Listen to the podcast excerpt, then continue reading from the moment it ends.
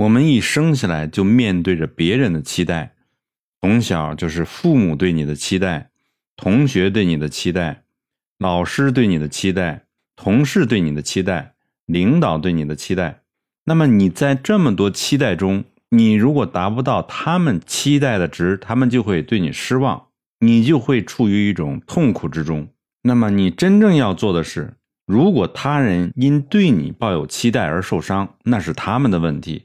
如果他们只是单方面的期待，与你毫无关系，他们会对生活有各种各样的期待。越早打破他们对你的期待越好，你越轻松。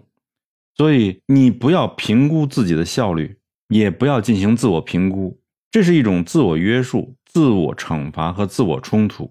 所谓的勇气，不是你在枪林弹雨中的冲锋陷阵，而是不在乎别人怎么想。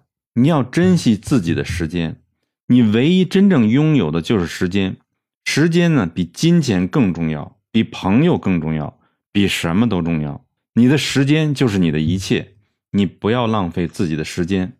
珍惜时间不是意味着你不能放松下来享受生活，只要是做自己想做的事情，你就不是浪费时间。